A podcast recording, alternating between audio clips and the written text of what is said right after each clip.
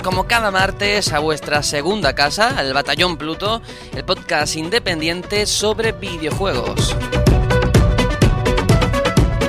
Si estuviéramos en Estados Unidos estos días habríamos trinchado el pavo en casa con un montón de familiares mientras ponen programas especiales por televisión. Aquí no hemos llegado a eso, pero sí que hay tradiciones que en España hemos adoptado como propias.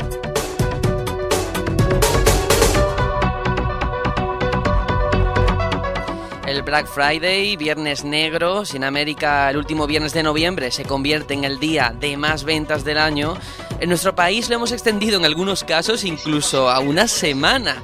Por desgracia, claro, eh, los descuentos no son tan interesantes y menos si algunas cadenas suben los precios días antes. Hmm, pero en fin, no vamos a entrar en polémicas.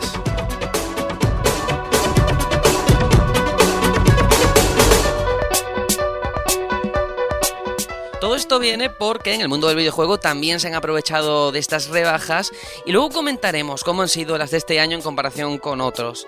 Eh, sí hay que decir que el número de descuentos que se han aplicado tantas veces a algunos juegos en PC, así como los continuos bundles, también afectan a que este tipo de ofertas sufran lógicamente un desgaste. Veremos si ha sido el caso.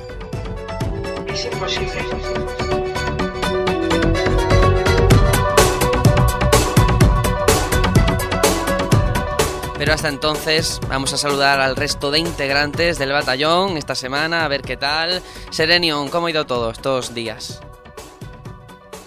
Estoy cansado. Estoy Oy, oy. Pero que es domingo, ¿cómo vas a estar cansado un domingo? No puede ser.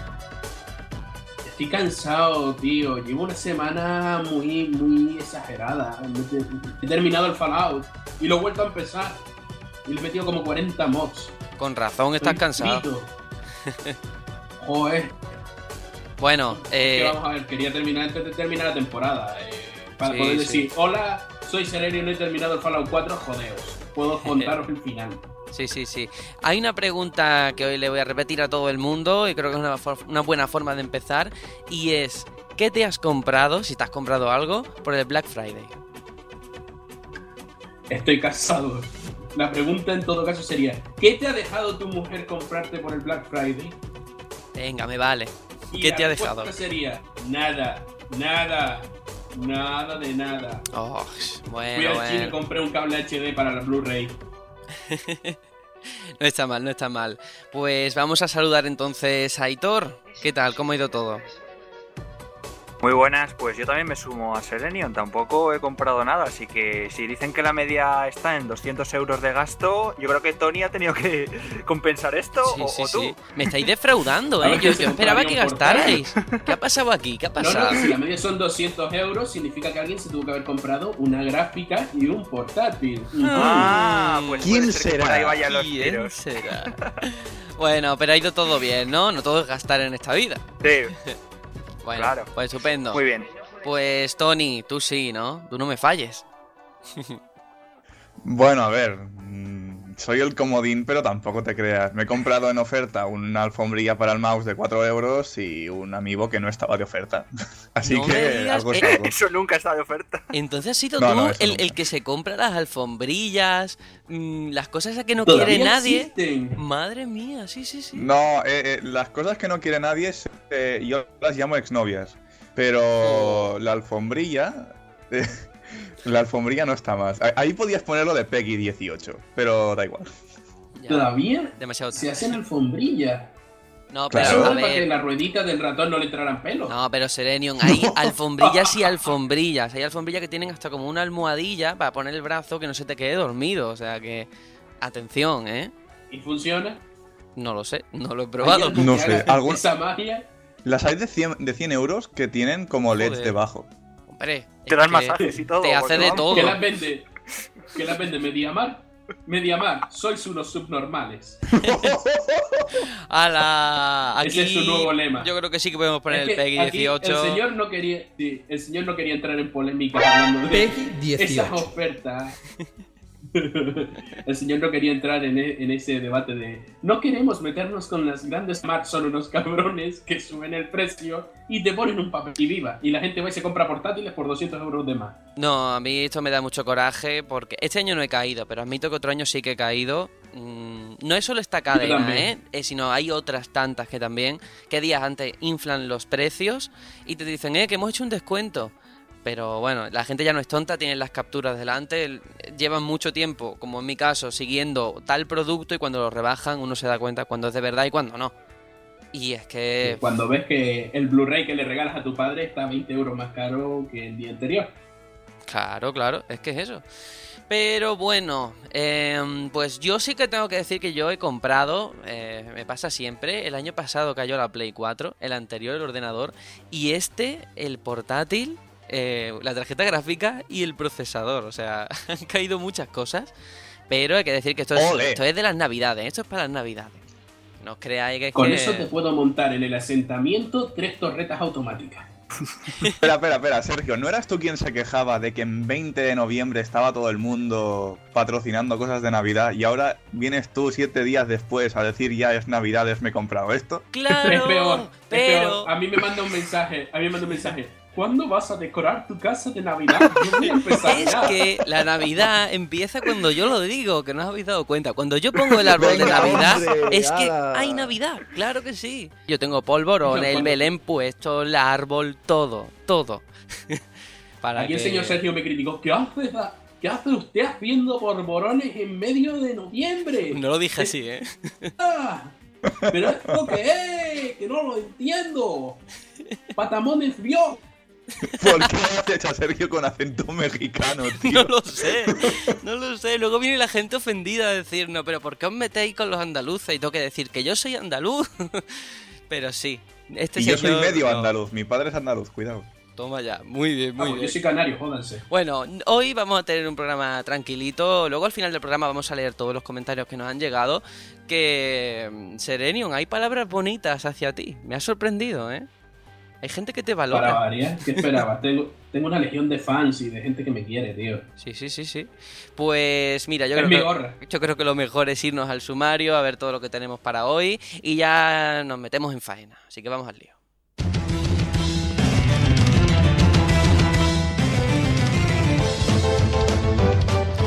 Y es que nos espera un programa de noticias curiosas y secciones algo diferentes, lo cual pues siempre se agradece y más antes del especial que la semana que viene dedicaremos al Games Award.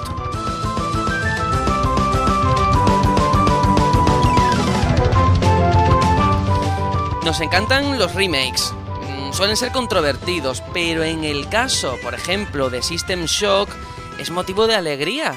Todo lo contrario, lo que hemos vivido estos días con los ataques a PlayStation Network causados por un grupo de hackers que ya conocemos bastante bien.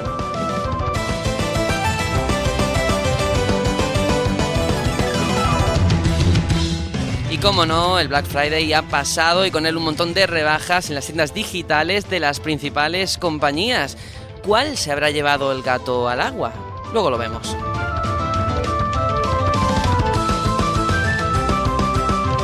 Y aunque hay más noticias, en este programa vamos a ponernos las zapatillas y correr como locos para analizar Sonic Adventure 2.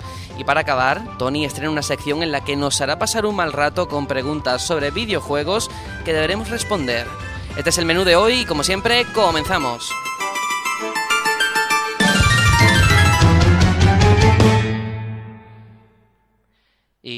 Como es habitual, nos vamos a la que estamos jugando.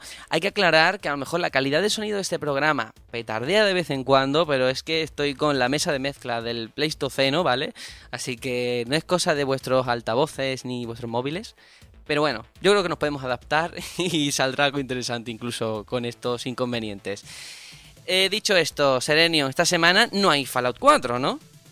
Pues mira, tengo problemas con eso porque terminé el Fallout 4 alrededor del martes y mi intención era, dije, bueno, lo termino y empiezo a jugar a otra cosa para hablar en el programa. Claro, claro. Pero es que no he jugado, no he jugado casi nada. Empecé de nuevo Fallout 4 le di un caña al juego que analizamos hoy y me puse con el Elite he hablado aquí porque por motivos del Black Friday la mitad de mi, mi lista de Steam se está comprando el Elite 12 euros qué pena que cuando salga el programa ya no esté de oferta O- y, y la verdad he jugado poco pero Pero, pero hay que decir una cosa, o sea, ¿has jugado Sí, poco por falta del tiempo o por culpa de Fallout 4? Que no es lo mismo. no mejor aún por culpa de Elite Dangerous Adiós. Pero eso no lo había ya Así que- dejado. Has vuelto. que va ahora mejor ahora tengo nave nueva desgracias nuevas equipo nuevo de aquí saludo a, a los compañeros eh, Alfredo por ejemplo está jugando con nosotros un saludo de Alfredo Sí. Y bueno, de todos modos sí que quiero traer algo porque lo descubrí eh, esta mañana y no he parado de jugar, salvo en el momento en el que me metí a hablar con el equipo en el Elite. Eh, yo no sabía que habían tantos juegos hechos por fans de Pokémon. Sí. Llegué, llegué a la conclusión gracias a, a la chorrada de forocoches de Iberia, Pokémon Iberia. Es que hay de, de ROM No, no, no lo he modificadas. o sea, tú te metes en internet, pones en Google ROM modificada Pokémon y te salen millones, ¿eh? La mayoría no, mierda, pero, pero, yo bueno. lo supero. Sí. Yo te lo supero. A ver. Encontré uno está, que, no es, que no está hecho con una ROM modificada de Pokémon. Estamos hablando de un juego hecho en RPG Maker, con decisiones, con Ujú. trabajos y tal, pero los 791 719 Pokémon, no me acuerdo cuántos hay. Con todos los Pokémon, con sus mega evoluciones, con todo. Se llama Pokémon Godra. Godra. Y la verdad, Godra. Y la verdad, estoy flipado, flipando en colores porque una joyita. eh, según, mira, por ejemplo, en inicio tienes setenta y tantos Pokémon a elegir. Vale, eso te lo hace cualquiera con una ROM modificada. Tú mismo lo has dicho. Sí. Lo que hacen es que según la zona del continente en la que empieces, a un tipo de trabajo o a otro. Y eh, la verdad, impresionante, por lo que he estado leyendo, eh, tenemos distintos finales, eh, decisiones a lo largo de la historia. Vale. La verdad, una joya. Mm, La cosa es, ¿el sistema de combates es el mismo de siempre? el- eh, sí, pero es el, Sí, creo pero no. que es el tercera generación en cuanto a sprites. Vale, pero lo que es el sistema de turnos de Sí, siempre sí, es cuatro- reconocible, ¿no? Vale. Exactamente. Eh, habilidades están hasta, hasta la quinta generación. eh, tienes mega evoluciones y demás, pero por ejemplo no te ponen el, tipo hada. Tío, a él no le gustó ese cambio y no lo va a añadir. Vaya, no le ha gustado el Y, tipo hada. Bueno, lo- es, com- es comprensible, a mí tampoco me gusta el tipo hada. Eso de tener un Pokémon Cupcake me ofendió. Me ofendió Una mucho. tontería, hombre. No, equilibraba las cosas. Pero bueno, Pero la, la cosa Sí, sí, es, el duda. tema que me me llama la atención es lo de que has dicho de que haya decisiones y trabajos, ¿no? y trabajo. Misiones dentro de los trabajos. Sí. Porque claro, ya después me puse a bichear porque ¿cómo va, cómo va todos los trabajos? Hice como tres veces la partida porque yo dije, bueno, si se puede ser profesor Pokémon, yo voy a ser profesor. Y por ese lado, eh, hay distintas misiones para eh, dentro de cada rama de trabajo. Mira, está interesante. La cosa es si Sí, se sí, sí. carga a lo mejor mucho lo que es la esencia de un Pokémon. Porque, a ver, Pokémon el argumento Mm, nunca ha sido importante. Al fin y al cabo es jugabilidad, jugabilidad y jugabilidad. A mí es que no me disgusta el hecho de que le hayan metido una historia decente detrás, ¿sabes? De todos modos, te estoy hablando de los primeros compases. Eh, He llegado al primer pueblo pasando por lo, lo clásico, pasando la primera ruta y demás. Entiendo que está en Pero- inglés, ¿no? ¿Y qué? En inglés, sí. Sí. Vale. Y tiene bastante texto. Yo pensaba que no. Y después tiene una cosa que me hizo mucha gracia. Sabes que en todos los Pokémon, cuando empiezas, vas a tu habitación Ujú. y ves, es una NES, es una Super NES, Sí. es una Wii con su mando y todo. Sí, sí, sí. sí. Aquí dice, es una NES, puedes jugar a la NES y te pones a jugar. Ah, Tal cual. hostia, eso está Hay un muy bien. videojuego de una cesta con unas pelotitas. Qué guapo. y la verdad es que me sorprendió, ya, ya de principio me sorprendió que fuera un juego de Pokémon hecho en RPG Maker y no una ROM modificada, como tú mismo has dicho, claro. que es lo básico que encuentras por ahí. Y, y la verdad, seguramente le vaya a dar muchísimas horas. También te digo, es más difícil que un Pokémon al uso. Ya se nota que esto lo hacen para gente que, que ya bichea y demás. Y Bueno, que Pokémon, Pokémon Sí. se las trae, ¿eh? Alguna que otra vez le hemos dicho sí, aquí. se las trae. Pero se las trae cuando ya eres alto mando y demás. Y mm, tienes que pagarle a, a los que te ganan, ¿sabes? No, no es que vayas directo a. Aquí- al aquí también, en el- gimnasio cuando te ganan. En el Pokémon también, cuando pierdes tienes que pagar. dinero. Pues la verdad, yo la verdad es que nunca pierdo. Y aquí me está pasando lo mismo, vamos a ver, yo no he perdido, pero he visto que sí que me la... También escogí un Pokémon complicado, escogí un Aaron, que para el que sepa, sabe que no es, no es eh, exactamente un Pokémon para empezar. ¿Ese es no el que es tipo cero? inicial. Es que es muy Sí, sí, es divertido. ese. Vale. Me encanta. Se come coches, tío. Chico, come coches. ¿Cómo? Sí, sí, sí. Tú miras la Pokédex y te dice, eh, no Aaron, sino ya la siguiente evolución te dice, se suele alimentar de coches y de vías de Ah. Y tú, eh, pues vale, no puede ser de una lata, no, no, tiene que comerse un coche. Pensaba que se comían los coches de verdad en el juego. No, Y yo. no, no, se- según eso se comen los coches. Bueno, muy guay. La, cosa va a ser el tema de mm, que roza, o sea, está en la legalidad o ilegalidad incluso, ¿no? Por el tema de la utilizar el nombre Pokémon, ¿no? Es que Sale en Wii U, ¿no? sí, yo te digo una cosa, no, realmente pueda funcionar en Wii U, no te sorprenda. Eh, yo te digo una cosa, es una pena que con las cosas tan bonitas que se hacen con RPG Maker, haya este tipo de trabajos que por no estar licenciados no se puedan comercializar. Porque ahí tenemos el To The Moon que tanta gente pone por las nubes, hecho con el RPG Maker, y te encuentras con este juego que seguro que te da tranquilamente 60 horas y no vas a poder ganar un duro con él. Bueno, Eso yo te adelanto algo de cara al especial GOTY y se llama Undertale. Otro juego hecho también con RPG Maker, ¿eh? Y que, Es que es eso. para muchos es el juego del año. Yo Sí. le digo a los oyentes eh, que lo que podemos hacer es pues, compartir el link para tener acceso a este juego desde, desde el propio podcast. Claro, en el- la página web, el batallonpluto.com, cuando colguemos el Lo- podcast, lo ponemos también. Y ya está. Eh, Aitor, ¿a qué has estado jugando esta semana? Bueno, pues yo voy a hacer un poco de trampa porque esta semana realmente no es que haya jugado mucho. Pero yo creo que he hecho bien los deberes durante este verano. Entonces tengo como un par de jueguecillos ahí en, en la reserva, ¿no? Bien, bien. Y hoy os quiero hablar de, de Remember Me. ¿Lo conocéis? Sí. Remember Me, el Sí, juego de los dice- creadores de eh, este juego de Square Enix que ahora está triunfando mucho. Life Life is is Strange. Strange, exactamente. Remember salió Me. año. ¿El qué? Remember Me el tema del juego, porfa. Pues mira, te voy a contar de qué va para si hay alguien que no sepa qué va la movida. Bueno, Remember Me es un juego que salió hace dos años, que está desarrollado por Don't Not, que son los de Life is Strange, y también por Capcom. Y bueno, estamos en el futuro, Neo París, y tenemos una corporación llamada Memorize que ha desarrollado una tecnología que se llama Sensen y que permite a la gente revivir eh, sus recuerdos, añadir nuevos o eliminarlos. Entonces, digamos que esta corporación eh, tiene un control total sobre la población con, con este, con esta tecnología. Y encarnaremos a, a una chica que, se llama Nilin, en cuyos recuerdos han sido borrados por esta organización. Entonces nuestro objetivo es recuperarlos y descubrir la verdad que hay detrás de, de todo esto. A mí ya te digo que de entrada el, ese argumento, el argumento tiene muchísimo potencial, el tema de los recuerdos, pero yo no he el jugado, desafío ¿eh? total. Vale, Tal pero cual, ¿eh? Mm, Bueno, o Eterno Resplandor de una mente sin recuerdos, otra peliculaza.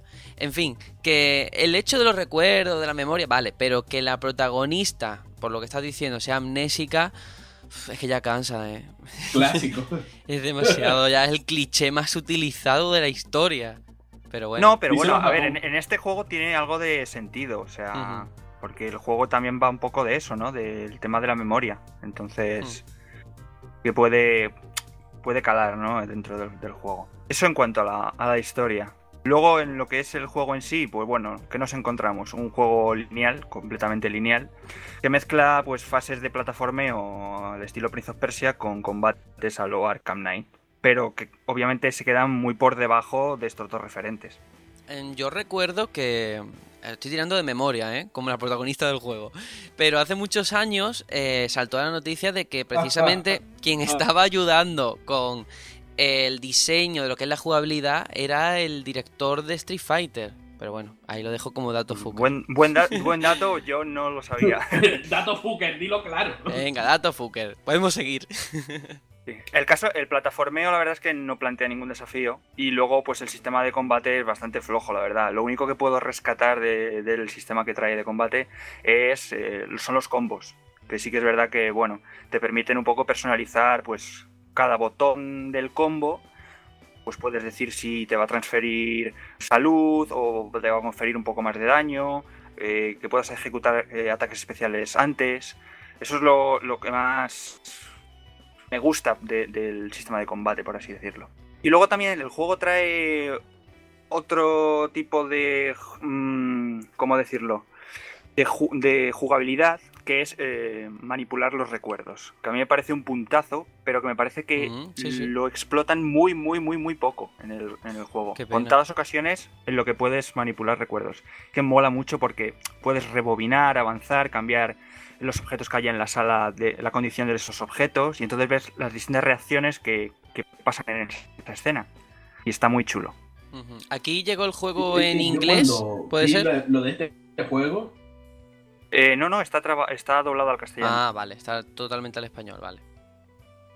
yo recuerdo cuando vi este juego, lo que más me llamó fue eso de poder cambiar los recuerdos, Mm. que te decían que podías hasta a lo mejor pasarte una fase sin matar a nadie, haciendo que esa persona misma se suicidara, rollos así.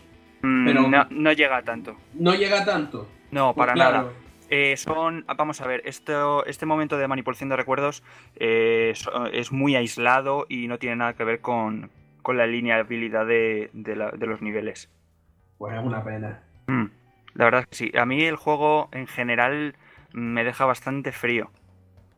Claro, es que yo quería preguntarte también por qué en su día, según tu opinión que lo has jugado, ¿por qué crees que pasó sin pena ni gloria? Pues porque creo que coge cosas de otros juegos. eh, la protagonista, puedes decir, mira, sé cómo se parece a, A a, Fate. a Fate de, de, de Mirror's Edge. Sí, sí, Eh, el, sistema de, el sistema de combate, como he dicho, puedes decir, "Mm, se parece a Batman Arkham, pero no le llega ni de lejos. Y el plataformeo, igual, es muy, muy, muy sencillo. Es que eh, no tiene comparación con, con Prince of Persia, Assassin's Creed o cosas Una, así. pregun- una Dime. preguntita así sobre el juego, Velasco. ¿Estás Mm. hablando de, de- todavía del Remember Me o del Darksider?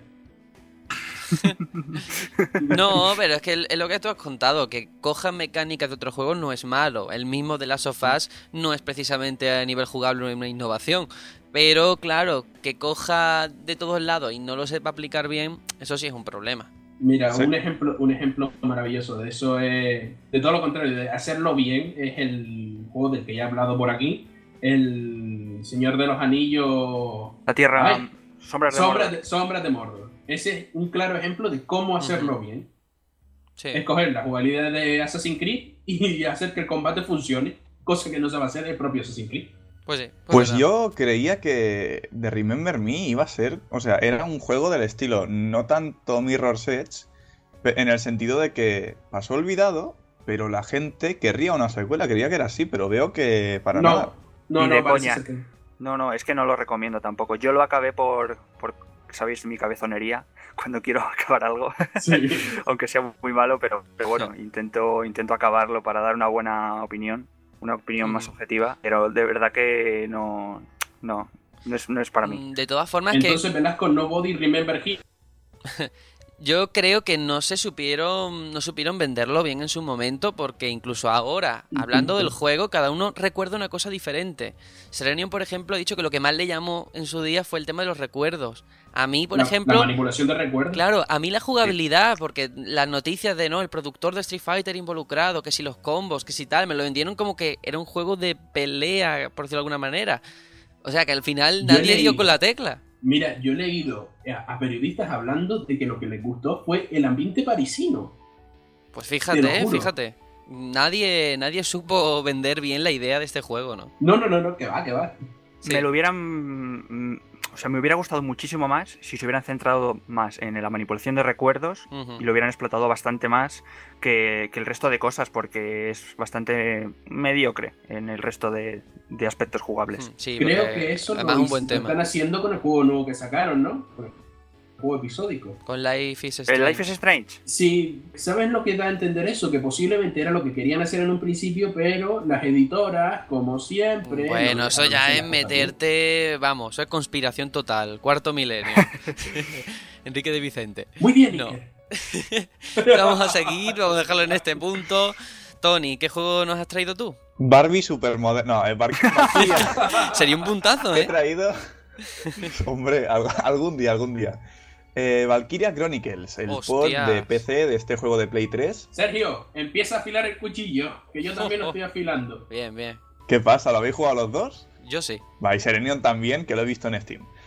Eh, a ver, me está gustando mucho. En cuatro horas, que llevo siete, pero en las primeras cuatro, eh, se introdujo el tema eh, de la guerra, el tema de defender el territorio a pesar de no querer una guerra. La naturaleza, racismo, de forma muy inocente. En vez de racismo de piel, es el color del pelo. Me pareció muy, ino- muy inocente y muy tierno introducirlo de esta manera. Eh, en cuanto a temas que trata, me está gustando, aunque tres horas después no he visto ninguno nuevo. Después, em, se mueve por una especie de menús a través de un libro en el cual cada capítulo tiene entre 4 o 5, incluso hasta 8 o 9 cinemáticas eh, distribuidas en casillas, pero una de las casillas es la batalla en sí. Este es un juego de estrategia en tercera persona y la verdad es que me encanta, y me encanta sobre todo el tema de, de las clases, porque ninguna se siente inútil. Yo creí que el ingeniero, que es el típico support, sí que se sentiría inútil. Es lo típico de, bueno, este está para curar o para, eh, para dar munición, lo que sea, es débil, pero realmente cuando te lo matan y tienes que vol- volver a, a llamarlo porque puedes, ostras, lo, pa- lo pasas mal, ¿eh? Porque si te quedas sin munición, mm, tela. Y cada, cada clase la- se siente muy útil. Aunque sí que es verdad que los exploradores todavía no los he usado mucho. Pero lo que son eh, snipers, eh, los de ametralladoras, eh, tanque, que llevas un tanque, me está gustando mucho. Y la historia también, el estilo artístico genial, un cel shading mezc- mezclado con anime japonés. Aunque sí que se nota que, bueno, que tie- tiene unos años este juego por de Play 3 y claro, Sega haciendo ports no da muchas opciones gráficas tampoco, Sonic más allá de resolución y un par de cosas más. Sonic Boom. No, pero es que eso no ha salido a PC. Hostia, ¿os imagináis si eso sale a PC? Espérate, espérate, espérate, espérate. Qué Esto bueno. merece un PEGI 18. Peggy 18. Vale, ya puedes hablar de Sonic Boom. Buenísimo. No, no, no, no, no, no, eso lo dejamos para un especial. vale, vale. En Y fin. nada, Valkyria Chronicles me, me está encantando. Pues mira. Por ahora me está gustando mucho. De hecho, he hecho una partida antes de. Me he pasado el capítulo 5, creo que era, antes de, de venir al podcast. Y he estado como hora y media en la batalla, o hora y algo, sí, sí. Pues mira, Qué bien. Pero no se me hace pesado. yo lo cogí con toda la ilusión del mundo porque me pasa una cosa. Cada vez que me viene Sergio me dice, esto no te va a gustar, ¿para qué te lo compras? Esto es mierda. Tales no of te va a Styria. gustar". Eh, sí, pues me- lo primero, primero me lo dijo. Y yo, el simplón este no tiene el puto criterio que va a saber. El no. simplón. Lo Bueno, empecé, bueno. pues lo empecé con toda la ilusión del mundo y dije, vale, vale, batalla, vale, vale, no me importa que esté en inglés, la verdad, y seguramente que le han adelantado del programa saque una traducción. Va, me está gustando, me está gustando, muy bien, muy bien. Ya, otro vídeo. Ah, pero esta partida seguro que es jugable. ¿Otro vídeo? ¿Y esto? ¿Otro vídeo? Sí, hay mucha cinemática, sí que es verdad. Pues llego, llego al momento en el que tienes que. Es una misión del principio en el que tienes que eh, hacer que. eh, no sé si protegerte de unos tanques o qué. Diez veces repetí la misión, dije. A tomar por culo, este juego es una ¿Qué mierda". dices? Yo No, todavía no, no. he fallado Mira, ninguna, ¿eh? Y yo- llevo cinco capítulos. En- no, pero en honor a la verdad y aclarar las cosas, cuando yo digo que a él no le va a gustar un juego, no quiere decir que sea un mal juego. No, no, no, en absoluto. en Claro, absoluto. Lo que Tales of es- Sino que no crees que sea de su gusto. Claro, el Tales No of, por ejemplo, eso. estaba muy bien. Y este, para mí, es un juegazo. Sí, sí, vamos a ver, no te lo niego. El sistema de combate a mí me pareció genial. Pero me abrumó el hecho de tanta cinemática. Señores, desde aquí ya lo digo, no me gusta Metal Gear porque es una puta película. no me gustan Oh, los eso juegos también, de eso David trae Cage. debate. Eso Pero, trae ¿y debate. Bayonetta 2? Pero ¿Qué espera, opinas? espera, ¿eh? ¿Bayonetta 2? Jo. Bayonetta 2 es jugabilidad. Pero tiene mucha el- cinemática también. Le pulsas el Star y que le den por culo. ¿Quién quiere ver los vídeos de Bayonetta? Ay. Vamos a ver. Lo cortés no quita lo valiente. Hay cosas que me gustan en esta clase de juego. Pero cuando veo que está descompensado el tema de vídeo con jugabilidad, a mí ya me supera. Y si encima el sistema de combate se me hace un poco cuesta arriba en algún momento, yo tengo paciencia, pero un límite. Y aquí dije, lo siento mucho, no voy a seguir. Lo dejé, tengo un millón de juegos más que pasar. Sergio, Y lo tengo ahí pendiente. creo que algún día tendremos que analizar un billón en tu shows o algo así. Sí, sí, sí, sí. Eso se va a quedar loquísimo, ¿eh? Te vas a quedar Mira, loquísimo. no es coña. Yo me empecé a pasar toda la ilusión del mundo el Random Monday, que me encantó, y lo dejé porque no puedo con ese tipo de De juegos. todas tío, no formas, aventuras gráficas. Serenium, ¿tú te, No da- tú te has dado ninguna. cuenta de que ya has consumido tu tiempo al principio. Este era el tiempo de oro de Tony, no le robes el momento. Hola. No, yo sí que tengo que decir únicamente que si queréis, si te ha gustado Tony y quieres seguir expandiendo el tema, tienes un manga que sacaron y una serie de anime. O sea, que hay material. Bueno, a lo mejor me animo. Con Sword Art Online me animé y aún no he jugado los juegos. Ya veremos. Claro, muy bien. Pues no sé si quieres decir algo más de este Valkyria Chronicles. Animar a probarlo a la gente porque está muy bien. De hecho, a mí no me gustó XCOM Enemy Unknown, pero sí me gustó The Bureau y este me está gustando más que The Pero Bureau. Es que eres contrario, dice. No, la Soy lo gente... total. Lo siento, tenemos que dejarlo aquí, tenemos que dejarlo aquí. La gente que no le, en mi opinión, que no le eche para atrás el tema del inglés, porque es que el juego es una gozada. Lo dejamos aquí, lo siento, es que el tiempo es el que es. Yo voy a hablar esta semana, no voy a hablar de un juego de Nintendo, tampoco de Sony, tampoco de Microsoft. Voy a hablar de un juego para móviles. Sí, sí, sí, sí, sí, sí. Y es un juego que yo creo que, Uh. que todo el mundo ha jugado o conoce o debería conocer. Es el Plague, Plaga, que yo lo conocía de hace ya mucho tiempo, le había echado sus partidas, pero es que yo mm, eh, jugar en móvil siempre me ha resultado horrible. Nunca he jugado en móvil. Una mierda. Claro, pero esta, esta vez, como no tengo mucho tiempo y no voy a tenerlo a partir de ahora, digo, venga, voy a echarme una partidilla. ¿Y qué es este plague, esta plaga? Pues el nombre no puede ser más adecuado. Básicamente lo que hacemos es crear un virus, una enfermedad y transmitirla al mundo. Es un juego de estrategia, gratis, es muy importante lo de gratis. Sí, sí, sí, y está en español también.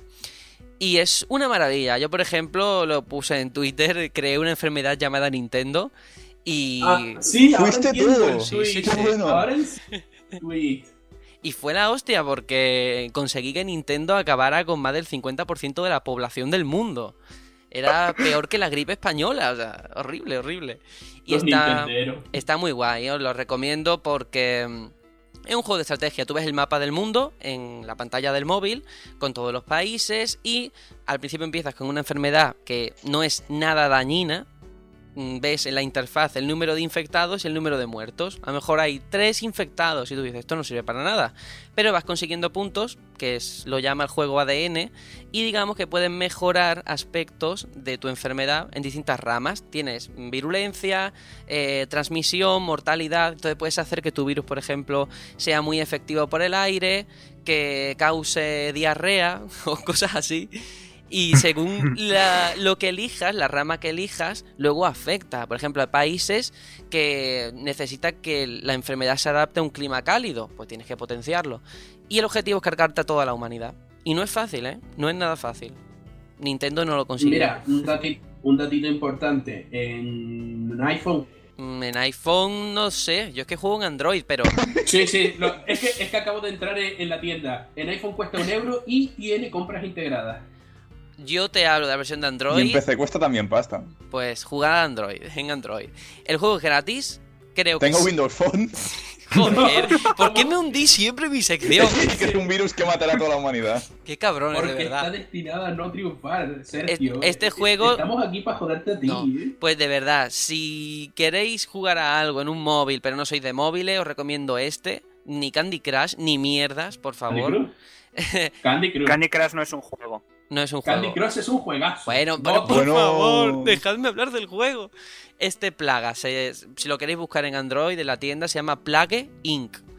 Y como digo, está bastante bien, es complicado, es gratis, tiene publicidad y creo que también tiene compras integradas, pero ya digo, creo porque es que ni siquiera me ha hecho falta mirarlo.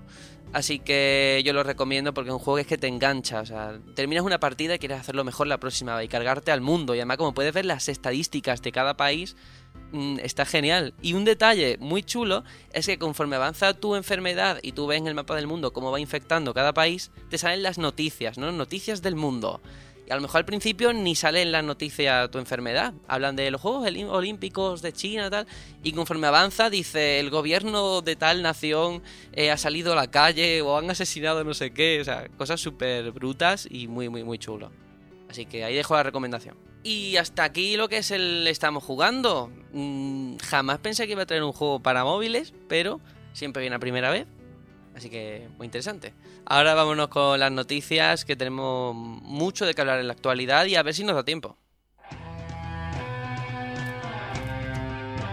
Las noticias.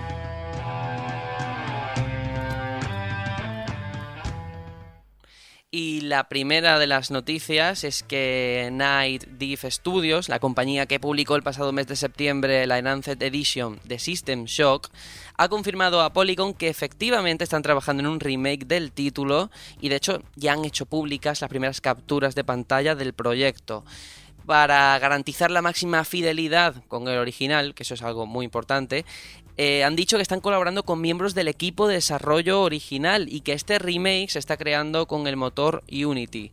Eso sí, de momento no hay fecha de lanzamiento, pero muy interesante esta noticia, ¿eh? Este estudio yo ni lo conocía, pero parece ser que tienen los derechos para hacer el remake. Y no veas lo bien que se ve, ¿eh? ¿Has visto las capturas? Sí, Impresionante. sí, sí, sí, sí, sí. Tiene muy buena ¿Sabe? pinta. Yo no sé si, si es un error o un peo mental mío, pero siempre he tenido eh, la extraña idea de que Bioshock es el heredero espiritual de Claro System sí. Claro, no es la Sí, extraña idea. ¿eh? Claro. Sí. Es así. Por eso me sorprende que no sea el equipo de Spector y Bioshock el que, los que tengan los derechos. Ion Storm me refiero. Sí. Mm, Yo no jugué al original, así que me esperaré a este remake. No, yo tampoco. De hecho, lo tengo apuntado en Yo lista- tampoco lista- he jugado ninguno. Yo lo tengo apuntado en la Yo- lista de deseos de Steam por si alguno de vosotros me lo quiere regalar, ahí lo dejo. Pero bueno, simplemente eso. Muy bien. Yo mm, digo, eh, yo sí jugué bastante cos- bastantes cosas de Ion Storm, porque recordemos que estaba el señor de. Nunca me acuerdo del nombre, con Spector y tal. Y, y solo digo, esa gente fue la que creó el Deus Ex. Sí. Yo System Shock no lo jugué, pero al ver las capturas, o sea, ver realmente lo que se puede hacer con Unity, muy profesional. O sea, imaginaos, ¿os imagináis que alguien de este podcast estuviese haciendo algo con Unity? ¿Eh? ¿Un proyecto Mm, secreto? ¿Qué será? Bueno, Ah, también, ten cuidado. Tony. seguro que íbamos a hacer mierda. Pero Tony, ten cuidado porque el de Binding of Isaac también está en Unity. Y fíjate que no puede ni en Vita ni en Wii U. Hmm. Así que hay que Bueno, pero yo he estudiado. Aún así, espero que saquen remake también del 2, que por lo que dicen es la verdadera obra maestra de, de esa saga. Sí, Oh. Pues ojalá. Me Creo da que el remake es del 2. A diferencia de Bioshock. A diferencia de Bioshock, efectivamente. No, pero me da coraje porque como aquí ninguno lo hemos jugado, tampoco podemos hablar demasiado, pero a mí personalmente me interesa por el hecho de que ahora sí me animaré con el remake posiblemente. Y como yo, mucha gente. 2. Yo mismo. Después de ver qué tal salió el, el remake de Shadow Warrior, ¿qué- ¿por qué no vamos a esperar algo grandioso de esta clase de gente? Sí. Pues nada, no nos vamos a extender tontamente. Vamos ahora a un tema que a mí me encanta pelearnos porque eh, el Black Friday no lo podemos dejar pasar. Ha sido el tema de esta semana y también lo han aplicado en las principales tiendas digitales de las compañías Microsoft, Sony y Nintendo. Y por supuesto PC, que también lo haremos. Os voy a decir eh, las ofertas más interesantes, hay muchísimas más, pero bueno, lo rescatable de cada una. Y ahora vamos a ver que, que cada uno piense cuál ha sido la mejor. Bueno, en Xbox Live tenemos Far Cry 4 por 20 euros, The Witcher 3 por 35 euros, Ray Replay por 19 o Dishonored por 16. Vale.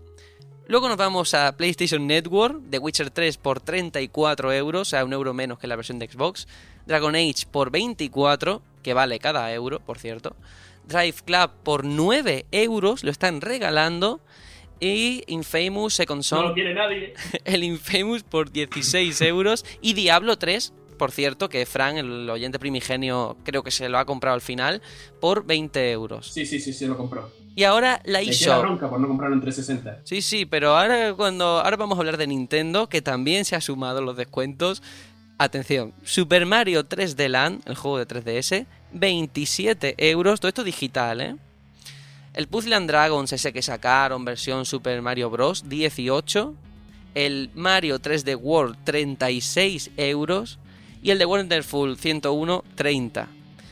Y en Steam voy a dejar que habléis vosotros porque hay más de 8.000 Al juegos rebajados y yo... no me no. representas. Venga, ¿qué, qué, qué has visto interesante por Steam? El Elite, Elite Dangerous a 12 euros. Eso es, pero regaladísimo. ¡Qué El Kerbal, pesado! 8 euros.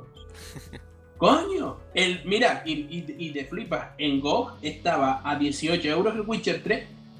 Así que imagina. sí. Y la expansión a 10 euros. Ujú. Está regaladísimo. PC es lo- la next gen total. Pero bueno, vamos ya... Espera, espera, espera. Metal Gear Rising, 5 euros. Toma ya, venganza. toma ya, Hombre. hombre. Toma ya. Valkyria Chronicles, 6 euros. Claro que Es sí. que Sergio no nos representa. No, yo he PC, dicho todas las más compañías. Lo mejor fue que Square Enix estaba regalando el Hitman. Creo que el Hitman El 2 2, o el Hitman El 2, 3, el 2. El 2. y como vio que todo el mundo, 20.000 peticiones y te tiraron la página, quitaron el Hitman. La gente seguía entrando y seguía tirándole la página buscando dónde descargar el Hitman gratis. Vale, muy bien. Para esto me interrumpe. Vamos a ver. Por He- supuesto. He, hablado de las ofertas de Microsoft, de Sony, de Nintendo, de Steam. Dejando a un lado Steam, que son las que son. mm, ¿No creéis que Nintendo, como siempre, va un poquito por detrás? El 3D World al 36 euros, por ejemplo. ¿Qué me No, estás hombre. contando? Esta- es que el, el error de concepto es tuyo. Nintendo es la Apple de las consolas. Entonces ellos tienen que ser porque son mejores. No, vamos. A ver, vamos es Bastante de han los hecho con hacer las, las ofertas. Ya, pero sí que tenemos que ponernos un poquito serios. Vamos a hacer el programa en condiciones, un poquito objetivos. Lo que sí no, no, que. yo lo acabo de decir muy en serio. Que sí, que sí, pero lo que ellos mismos han reconocido, que esto sí que puede ser un poco motivo de discusión, es que para ellos los juegos no se devalúan con el tiempo. O sea, si tú los rebajas como que le estás quitando valor, según ellos. Que yo no, no opino lo mismo ni de coña. Pero es que para hacer estas rebajas, no las hagas. No las hagas. El Depende 3 de de qué LAN juego. a 30 euros, también, ¿qué me estás contando? No, a ver, como rebaja No. normal, sí que estaría bien, pero como hiper ultra rebaja Black Friday, no lo veo. Hombre, De todos en modos, digital. mm, si la pregunta tuya va enfocada a que el- los juegos no se devalúan o a que las ofertas están bien. A lo que tú quieras. Háblame. Mira, yo sí que creo que hay juegos que van a bajar de precio con el tiempo. Un FIFA me parece bien que baje, pero por ejemplo, si nos ponemos a mirar juegos como Skyrim, eh, venderlo a 10 euros no es venderlo al precio que cuesta. Yo lo re- es regalarlo. ¿Entiendes lo que te quiero decir? Entonces, yo sí considero que, por ejemplo, un Super Mario mm, puede durar toda la vida de una consola. No, yo no estoy de acuerdo. Un juego Al que ha salido hace 5 años en 3DS, que en segunda mano está regalado, tú no me lo puedes vender en digital por 30 euros. Porque te estás quedando con la gente. Pero eso no tiene nada que ver. Eso es que ellos en el, en el apartado digital siguen siendo unos cáncamos. Bueno, llámalo como quieras, el apartado digital y en el físico. Vete tú a una tienda, ¿cuánto cuesta un juego de Nintendo? Caro. Pues ya está. Es Pero que es que sí. Nintendo es cara. Vale. Pues nada. Pero son las reglas de mercado, reglas no escritas ni que debe seguir nadie, pero No, todos, son sus todas las reglas. marcas cuan- cuando pasa el tiempo bajan los precios. Menos Yo compré ella. Watch Dogs hace unos meses por 10. Y caro lo compraste. Yo no lo compro ni por 90 céntimos. No, está muy bien el juego. Está... Bueno, eso da para otro Pero programa vamos a ver, pero no, no, es que no estoy de acuerdo. Las- Son las reglas del mercado que no sigue Nintendo. Porque cómprate un juego mm, hecho por Nintendo, distribuido por Nintendo, a ver cuánto te sale. Seguro que vale lo, Lo que- mismo que hace 3, 4, 5, 6 años.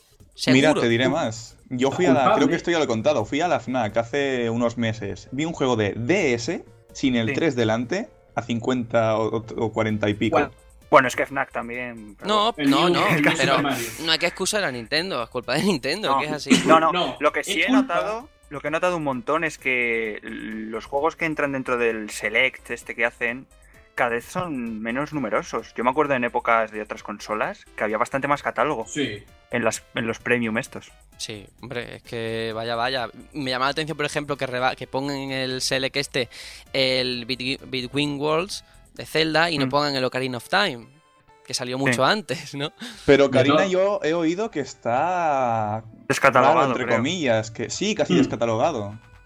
Pues peor me lo pones. No, al Me final, parece un pecado. al final todo esto repercute en esos padres que le compran los juegos a los niños, que quieren un juego de Nintendo, vas y dice, oye, que lo han rebajado 5 euros en la eShop, pues se lo voy a comprar.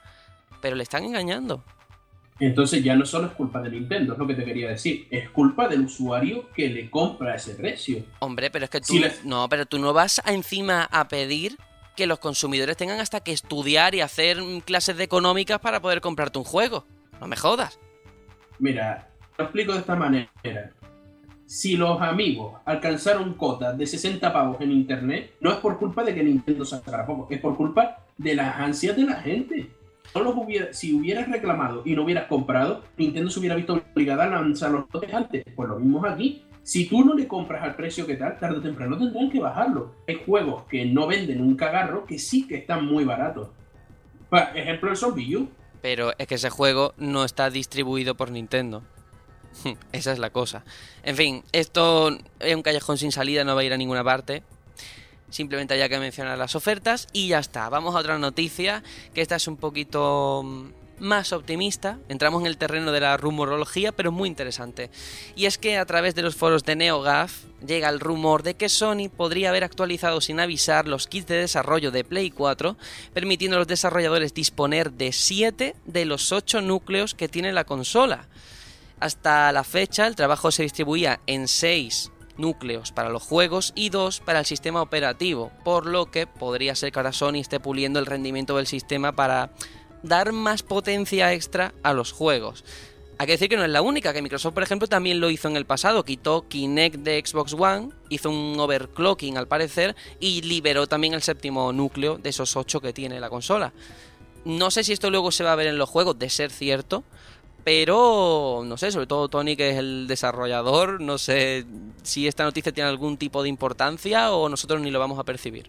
Ah, que lo percibamos o no depende de cómo se aproveche. Mm, No creo que se perciba en plan muchísimo, pero sí que se puede meter más cosas en pantalla, se puede. se pueden. bueno, Más pues eh, efectos. reducir los tiempos de carga, pero también el paso de poner un núcleo o no ponerlo. Hay que currárselo para que se note, ¿eh? pero que ay- ayudar ayuda segurísimo. Ahora pueden convocar a Senron, ¿no? Tienen los siete núcleos. Madre mía. Oh, uf, ¿cómo vienes hoy? no, eh, yo sí que he leído en los foros de Mary, porque hay mucho ingeniero informático ahí metido, que mm, sí que a lo mejor podría haber una mejora en los próximos juegos mm, de cara a subirle 3, 4 frames por segundo, o sea, tampoco mucho más. Pero que algo ¿Sabes? sí podría notarse. Lo que yo creo eh, que realmente donde lo vamos a notar es en los propios juegos de Sony. Porque al fin y al cabo la infraestructura es de ellos y siempre pasa igual. Sí, sí, sí. Es cierto. Ya veremos. También te digo, esto puede ser útil de cara al Project Morpheus. Porque dijeron hace relati- relativamente poco que necesitaban 120 FPS para que funcionara. O sea, por aquello de que tenía que repartirse, en fin. Ojo, pues como- que bien se va a ver entonces el Fallout 4 en Play 4 con, la, con el Project Morpheus. Mi duda No, es pero. si el octavo núcleo se va a, a desbloquear por DLC. Hombre, yo creo que, que si no han desbloqueado todavía es o porque no quieren, en plan vamos a dejar un poco y luego ya, digamos, la evolución la vamos programando nosotros, o porque ese núcleo está destinado a ya el, el programa, sistema operativo. Mm, No sé lo suficiente como para poder decirlo, pero especulaciones tengo unas cuantas. Yo la especulación que tengo es que puede ser que lo estén guardando para empujar el Dark Guardian. O sea que Sí. ya veremos a ver qué lo que pasa. Al final siempre acaban utilizando las consolas para armas nucleares y cosas así. Siempre salen las noticias, ¿no? De han utilizado 500 Play la 2 Play 2 para lanzar un las han misil. puesto en serie. Es verdad, me acuerdo. Claro. Las han puesto en serie para manipular los misiles Tomahawk americanos. Sí, no sabemos qué harán ahora con este séptimo núcleo, pero bueno, vamos a dejarlo ahí. Y tenemos otra noticia, yo creo que la última porque no nos va a dar tiempo a más, pero trae polémica y es que Koei Tecmo ha confirmado que no publicará el polémico Dead or Alive Extreme 3 en Occidente. Ha sido en la página oficial de Facebook de la saga donde un portavoz ha explicado, ante la pregunta de un fan, que, mm, dice él, no traeremos el juego a Occidente y no tenemos intención de cambiar de planes en el futuro. Poco después añadía que, ¿sabes todos los problemas en la industria del videojuego sobre cómo se trata a las mujeres en los videojuegos? No queremos hablar de esto aquí, pero sin duda hemos pasado por ello en el último año hasta tomar esta decisión. En fin, eh, no parece que Koei Tecmo tenga intención de reconsiderar la postura, pese a que ya han iniciado muchos fans campañas en change.org. Y para acabar todo este Sí, culebrón, tanto. Para acabar el culebrón que ahora viene lo mejor, Unipop, una compañía que al parecer está especializada en títulos eróticos y de citas, ha ofrecido un millón de dólares para hacerse con los derechos de distribución y distribuirlo aquí. Pero dudo mucho que Tecmo Koei acepte. Este es el panorama, ¿eh? No me extraña, porque no es el primer caso de censura, ¿no? Sí, Mira, la pregunta es, ¿fue en Facebook, no, Sergio? Sí, en Facebook. Vale, pues entonces a Itagaki le gusta esto. A mí esto de que es que es demasiado machista el de Dora Life Extreme 3, pero que en los anteriores las mujeres se sacaban diplomaturas para luchar o qué? Pero si salían en pelotas Pero ahora casi tiene jugando una, a tiene una física ahora mm, diferente. no lo sé. Sí, cuando votan se le mueven los pechos y le toca la nariz. Claro. Me Mm, parece una chorrada. Yo Hay muchos fans parte- de Grande, Dora Life. Vamos a ver. Lo entiendo. En parte, en parte entiendo que la postura de la compañía lo puedo entender porque cada vez que sale un juego de este tipo se lía la de Dios. Pero eso Tiene también les da mucha publicidad. Pero hemos tenido el caso con, con Project Zero. Sí, Sí, pero yo creo que es más de venta. Seguramente es que es que Dead or Alive no está vendiendo tan bien. Piensa sacar todas las actualizaciones del juego aquí en Europa. Hombre, pero ¿cuánto va a Pero vender? también el No- port del no último creo que de esperen Life a mucho. Steam era malísimo. Claro, yo no creo que esperen vender mucho. Sí, coño, pero no es lo mismo sacarte Dead or Alive 5, Dead or Alive 6 que sacarte Dead or Alive 5 Stream Butoden número 4. ¿Sabes? Yo creo que, que muchas de estas cosas sobran. ¿Entiendes? A lo mejor este no lo sacan y el próximo van y lo sacan. ¿Sabes? ¿Y qué excusa van Sí. a poner?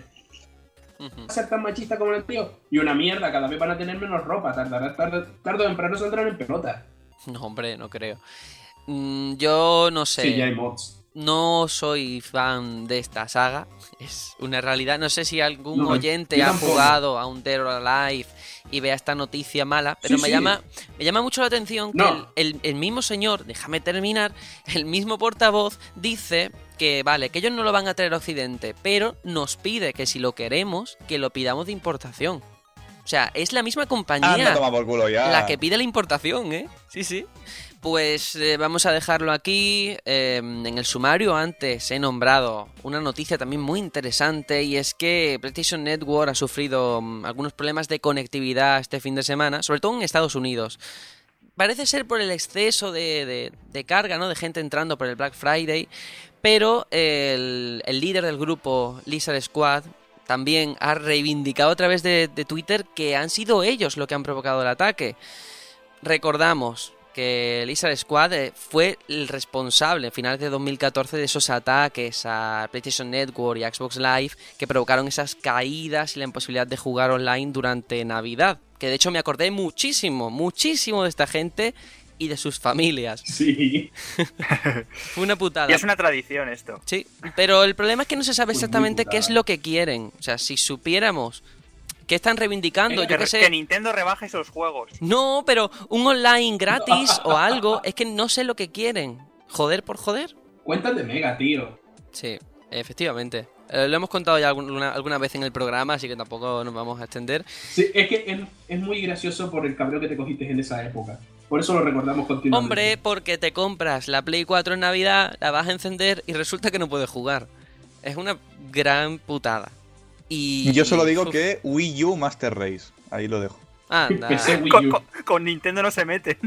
Claro, no hay, no hay huevos ya, no hay Intentan entrar en su arquitectura y se les cae todo el suelo. Y dicen, ¿pero esto qué es? Es que antes se Ay, Dios mío, pues tenemos que bien. Tenemos que dejar las noticias aquí, vamos a pasar al interludio musical. Esta vez el tema que hemos elegido es de Xenoblade Chronicles X para calentar el ambiente, ¿eh, Serenion? ¡Goti! Claro que sí. ¡Goti! Y el tema se llama Your Voice, tu voz. Vamos a escuchar a ver cómo suena.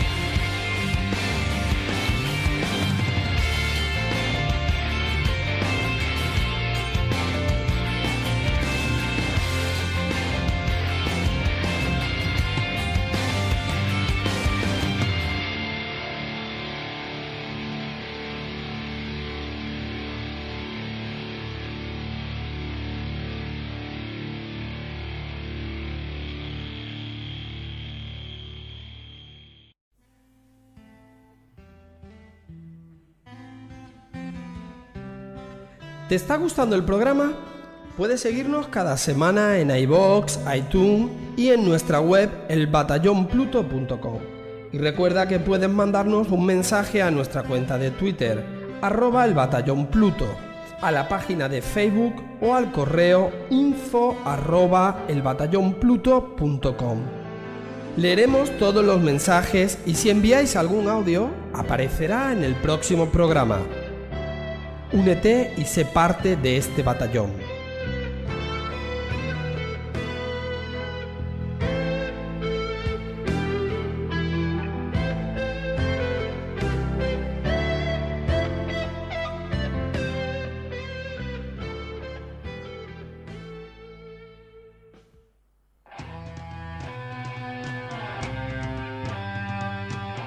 El juego de la semana.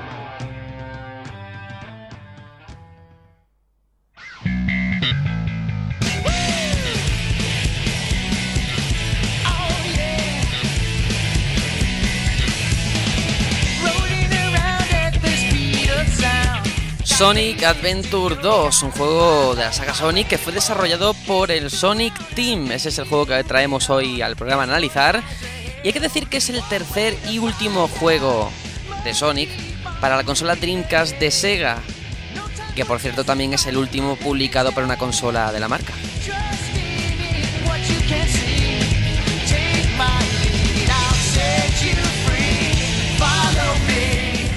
El juego fue lanzado en América el 19 de junio y en Europa y Japón el 23 del año 2001, también del mes de junio.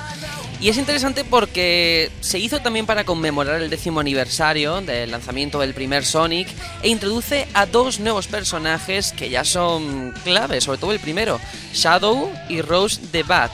Lo he pronunciado mal, pero me da igual.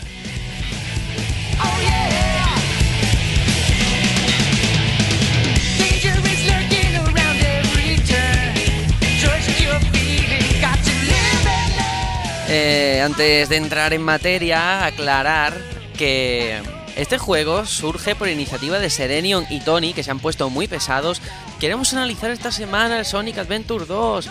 Bueno, vale, aquí lo traemos. Este juego de Drinkas que luego salió en GameCube, del que también hablaremos un poquito, eh, sin extendernos por el tiempo que tenemos. Pero es el juego más antiguo que hemos analizado aquí, ¿eh? No me atrevo a decir retro porque la gente nos va a pegar un puñetazo como hable de retro metiendo a Sonic Adventure 2. Pero es un comienzo, poquito a poco nos iremos más para atrás. A ver, Sí, ahora ya os voy a dar paso porque este análisis es vuestro realmente. a ver, Sergio, yo no me he puesto pesado. Yo vi que Sereno se ponía pesado y a mí me encanta Sonic Adventure 2 y dije sí. Segundo, es el juego más, más antiguo que hemos analizado. No, Pero, pero, Ah, no, hemos no. dedicado 10 horas a Final Fantasy VII. Ya está todo dicho. no, no, aún peor. Analizamos el Medieval, tío, la temporada pasada. Hay que ver ¿Qué memoria tengo. Qué mal, qué mal estoy. Memoria de pez. Sí, sí, sí, sí. Bueno, Bueno, da igual. eh, hay que decir una cosa que tú, no, que tú no has dicho. Es el último Sonic de calidad sobresaliente que ha salido. Mentira. Sí. Porque no. No. El Colors no también está no guapo. puedes contar. Pero el Colors el mando me tiró para atrás. Pero- Generations. No, Generation es una mierda. Joder. No, Con todas esas palabras. Bueno, al caso. Te llamaré a las 3 de la mañana diciéndote Generations. Y yo de coger el teléfono y Bueno, te para las Venga, hay que seguir. Bueno, por favor. Bueno, estamos aquí ante Sonic Adventure 2. Hay que decir que no dije Sonic Adventure 1 porque la verdad, eh, todo lo que tenía Sonic Adventure 1 de bueno, aquí los y todo lo que tenía de malo lo heredan también. Porque hay que decir una cosa, no vamos a venir aquí a fanboyguear y a, y a ronear con este juego. Este juego tiene claro y tiene oscuro. Mm, De todas maneras, menos mal, porque si dices de analizar aquí el primero, yo no hubiera podido decir nada porque no lo he jugado. Jugué directamente al 2 y en GameCube. Y para mí es uno de los mejores Sonic que he jugado. Y no soy fan, lógicamente. si fuera fan, no sé. Bueno, estamos, vamos a empezar hablando de. Tenemos ante nosotros un Sonic en 3D, no es un 2D clásico, que a pesar de que sea muy naif, tiene una historia bastante decente para ser un plataforma de la época. Eh, encima es una historia larguísima porque está dividida en dos campañas, la de los buenos y la de los malos, y cuando la termina, las dos campañas tienen una tercera campaña adicional en la que se juntan todos. La verdad, el juego, ¿cuántas sí. horas te puede dar, Tony? ¿20? ¿30? Eh, O más. Yo, yo no lo terminé. No, yo sí lo terminé un par de veces. Y claro, después, lo típico de cualquier juego de plataforma, puedes rejugar las, las fases para conseguir mejores puntuaciones. Y lo más importante, tiene tres tipos de juegos dentro del propio juego.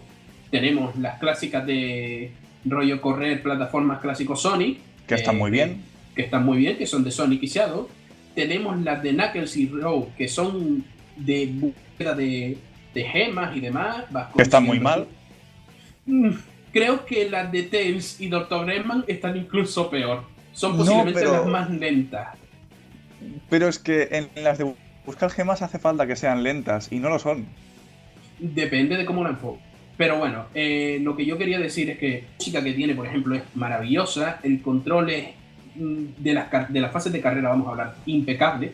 Y ya digo yo, a mí personalmente no me gustaron las de las de plataforma de Tails y Robotnik, que son como mm, más de plataforma clásico, de este que si saltas hola, eh, soy tonto. Y luego las de, a mí personalmente es que siempre me han gustado las de Knuckles y Rogue. Es que Knuckles, para mí, es uno de los mejores depende personajes. de qué pantalla. Me encanta.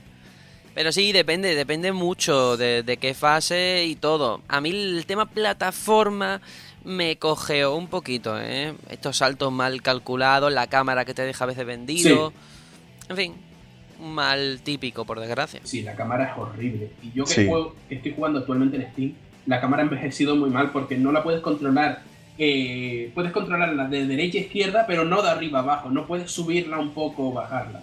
Y tiene momentos que tú te crees que es una cinemática. Pasa mucho con las fases de carreras de Shadow y de Sonic que dice: Estoy en una cinemática. Sueltas el joystick pensando y caes al vacío. Y dices: ¿Por qué? Sí. ¿Por qué nadie me avisa? Pero hay algo que hace mucho tiempo cuando lo jugué de pequeño en Dreamcast me encantó, que creo De que ahora no me gustaría tanto. Que es el tema de los chaos, que era una esencia de este juego. Uf, Sí, a mí me, encan- me encantó. Pero además, Era maravilloso, era buenísimo. hay que decir que yo, yo Sí. que jugué en GameCube, una de los contenidos extra que metieron en esta versión eh, Sonic Adventure 2 Battle, que le pusieron el subtítulo, es que tenía compatibilidad Sí. con la Game Boy Advance. Y yo jugaba así, le enchufaba la Game Boy y tenías ahí tu Tamagotchi. Eh, le, le dabas de comer, estabas preocupado por él, te ibas al jardín ese de chat donde estaban todos. Estaba guay, a mí me gustaba, vosotros no. Le pegaba. Le A mí me le- encantaba, pero claro, me encantaba antes, ahora no sé si me gustaría, No, pero eh, me acuerdo mira, yo te pasarme digo. horas. Yo te digo, yo sigo jugando en, en Steam. Seguramente me han visto esta semana también dándole un poco. Y yo termino mi fase y religiosamente voy al jardín y le doy todos los monos que me han salido para que le salgan orejas al chao. Todavía lo hago. Es que te invita, el juego te invita. Eso de conseguir la llave y que cada después de cada misión puedas ir, eh, es genial. Y el hecho de que Sergio. había un jardín chao que era infierno y otro que era cielo. Sí, y que había que desbloquearlo. Sí, qué bueno. Lo, sí. lo que dice Sergio encima es positivo. En la GameCube añadieron eso, que en Steam, por cierto, es un DLC de pago. Venga ya, qué cagada, En ¿eh? serio, sí, sí. Y para los chaos también añadían cosas. Había karateka chao, carreras chao, unas chorradas así. Que estaba gracioso, estaba gracioso verlas. Aunque es- eso sí, las carreras eh, chao, las que había en Dreamcast, Eran o sea, lentas. eran muy, o sea, eso de animarlos era, estaba como mal. A mí no me funcionaba bien, o no sabía utilizarlo, no, Eh. no. Era peor que las carreras Choco de Final Fantasy VII. Era horrible. Era horrible. Porque era como pasivo, pero mal. O sea, como que no funcionaba. Como que tú le dabas y eso no iba. Sin embargo, es eso, eh, estamos en un juego que opciones. Yo creo que es posiblemente a lo que más he jugado en Dreamcast. Y, y no, y no exageraría. Porque está Mm. entre este, el Spawn y, y el Power Stone, posiblemente. ¿Y el Shenmue? Yo, No, decíamos mierda. No. Y, Yo- y el Skies of Arcadia, ¿no? Y el Skies of Arcadia. Hombre. Es que Yo si me estoy pongo entre este y Soul Calibur. Dreamcast, bueno. joder, me- Por favor, pero el tiempo se va. Yo Sí, digo una cosa, cuando ya. lleguemos a tal Cabrón. duración, si no habéis hablado del juego, es corto, ¿eh? Os lo digo así. Así que el tema de los chaos muy interesante, podemos dejarlo aquí, no nos vamos a extender porque al final hablamos más del chaos que de lo que es la jugabilidad en sí de, Sí, de pero Sonic. es que luego lo piensas y casi que lo merece. Sí, que es lo más alarmante. Sí, sí. porque es que te dedicas, imagínate, le dabas un, un, un ban- fantasma o algo y era un puto chao fantasma que iba flotando por ahí y le ponías un... Pero mira, ve, Era ya estamos hablando otra vez de lo mismo. No, pero a mí me sorprendió eh, el tema también de la historia, porque jamás hubiera esperado yo una historia así, Tan bien hecha. tan bien hecha, con sus propias cinemáticas, con esas voces en inglés, que así es como aprendí yo inglés con este juego. Y muy, muy, muy, muy bien, ¿eh? muy maduro para la edad que yo tenía. Y graficazos platillo. para la época, totalmente. Sí, sin duda. Pero es que la Dreamcast era todo top. De Sí, todos sí. modos, eh, Sergio, ¿tú te has terminado el juego? Yo sí, pero no me vayas a hacer preguntas chungas porque tenía, No, no, no, no, no. sé cuántos años tenía, ¿vale? ¿Recuerdas el momento Goku y Vegeta? Sí, sí, sí. Cuando sí. eran ¡Qué los dos super. Qué bueno, qué bueno. Porque es que mm, mm, parece una coña, pero es que a Shadow le pusieron la puta personalidad de Vegeta. Es Vegeta hecho un erizo. Soy Shadow, el, el ser más perfecto del universo. Es que eso gusta Quítate de mi mucho camino. en Soy más rápido que tú. Y de todos, todos modos, eh, te crees el personaje, te cae bien, te gusta Shadow. Y bueno, no quería terminar tampoco el análisis sin mencionar una cosa, eh, los objetos secretos y desbloqueables. Porque claro, cuando empiezas eres un perma. Por ejemplo, Sonic no tiene, no tiene el trail este que puedes coger todos los anillos a gran velocidad. Eso tienes que desbloquearlo con una serie de objetos. Y lo guapo no es que consigas esos objetos, sino que se te van añadiendo al cuerpo. Y al final, por ejemplo, tienes a Sonic con una deportiva de lujo, con un montón de rodilleras, un montón de mariconadas. Pero es que el Tails, la gente se ríe de Tails de Sonic Boom, que parece un gitanajo titán. Pero es que aquí, eh, como lo que estaba de moda era el hip hop, eh, se iba haciendo un gangsta y llevaba aretes, llevaba. Te referías a. Knuckles, supongo. A Knuckles, a A Knuckles. Al final Ah, digo. Sí, sí, Sí, sí. al final que lo- era, era lamentable, se parecía a un- una especie de rapero de, de Tupac negro medio muerto, era horrible. A mí es que Knuckles me encanta, mi personaje favorito. Así que no puedo decir A nada mí en el mío de. Shadow. Ah, Shadow, sí, Shadow es que aquí, y otra cosa, a Robotnik le ponen un motivo detrás, que eso parece una chorrada, pero en muy poco Sonic, eh, Robotnik tiene un motivo serio detrás, y, y tiene una historia. Acaba cayéndote bien. ¿Era lo de la chica? ¿Puede ser? Sí, lo de María. Muy interesante. Eso sí, también he recordado, Sonic, He- Sonic Heroes también estuvo bien. Sí. Bueno, sí, no me vayáis No, a saltar de también, juego, no por favor. Eh, No, yo no, no, no, sé yo no salto, yo solo si ahora, con el tiempo, a vosotros qué os pareció a nivel No de, dificu- de dificultad, ¿cómo anda? Ah, de dificultad. Pues en su época, yo lo que pasa es que jugaba muchísimo y acabé dominándolo. Yo recuerdo tener casi todas las partidas en A. Ahora me pongo a jugar una D. Antes conseguí una C, estaba todo ilusionado. Pero claro, como podía después volver a la misión con nuevos objetos y mejorarla, pues poco a poco ibas aprendiendo a jugar y te hacías al juego. Pero depende del que. El primer boss con Sonic, ese robot, es un pecado de fácil que es. Sí, sí, sí, es una chorrada. Es que no, no concibo la idea de que una persona de más de 10 años muera ante ese bicho. Pues yo creo que embargo- cuando era muy pequeño. De todos modos, sin embargo, eh, tú, por ejemplo, eh, ves la dificultad y está descompensada. Las fases de Sonic son más sencillas que las de Shadow. Sí, eso sí. Yo re- re- recuerdo una carrera de Shadow, una de las primeras, la de la ciudad que iba de invierno, no la terminaba sin comerte una bomba. Y bueno, básicamente las misiones de los malos estaban un poquitín más subidas de dificultad que la de los buenos. Pasaba algo parecido. Sí. Eh, en cualquier caso, otra cosa que también de- destaca muchísimo, que es marca de la casa y me encanta, es la música, la banda sonora que estamos Es escuchando genial. y hemos escuchado antes. Qué maravilla, ¿eh? Me encanta sobre todo ese Sí, sonido que le dan así rockerillo punk, muy guapo. Depende, depende del personaje, es que eso es lo Sí. guapo. Porque es Sí, lo que te digo, las misiones de, de- de eh, se oye hip hop, pero tal cual. Y muchas veces hip hop de, medianamente decente. Y con las misiones de, de Tails y también la música es diferente. Sí, pero es que Que- son En temas... base a lo que vas a hacer, Sí, es que son temas que te dan ganas de, de jugar, de seguir jugando, de correr. de sí. correr. Sí. Es que las misiones de Robotnik, al ser más lentas que las de Sonic y Shadow, pues el juego da un parón. Entonces dices, joder, qué, qué tensión, qué pesadita. Sí. Y yo muchas veces hacía eso, dejaba ahí, lo paraba ahí y seguía el tiempo, porque me costaba. Y, y las voces también a mí me volaron, ¿eh? Eh, Al fin y al cabo... Han envejecido mal. Ah, bueno, yo es que, claro, como no me he podido poner al día, porque decía estas cosas de una semana a otra, yo no tengo la Dreamcast y la GameCube la tengo guardada. No sé cómo andará las voces ahora, pero en su día no recuerdo que fuera muy tiquismiquis yo al respecto. Ha- Han envejecido un poquito mal. Eh, comparado con antes, claro, también es que ahora hay doblajes en inglés que tú los oyes y flipas. Y, o el de cualquier Metal Gear, y escuchas este y dices, parece de niño. Yo lo que recuerdo es que tiene uno de los mejores inicios en un videojuego que he visto nunca. Además con la canción de City Escape, que la, el remake entre comillas que hicieron en, en Sonic Generations es que es todavía Sí. mejor. Es increíble. O sea, de, de verdad, Sergio, cuando puedas, enchúfala cuando vayas al Jazeera y ve- verás, lo jugarás y fliparás. Sí, sí, lo haré, lo haré. Vamos ya entonces a conclusiones finales. No sé, Selenium, ¿qué, qué, qué opinión tienes de este Sonic Adventure? Sobre todo a lo que venía antes, los juegos anteriores y lo que ha venido después. Mira, eh, para mí es mi Sonic favorito, de todas, todas, sin duda. Eh, los que han venido después, es verdad que el Colors y el Héroes que no he jugado estaban bien. Yo he jugado un poco al Colors y demás, pero no han llegado ninguno al nivel del Adventure 2. Y yo creo que nunca, nunca vamos a volver a tener un juego de Sonic al nivel de este. Bueno, bueno, pues eso ya son Yo palabras espero mayores. un Sonic Adventure 3. Ujú.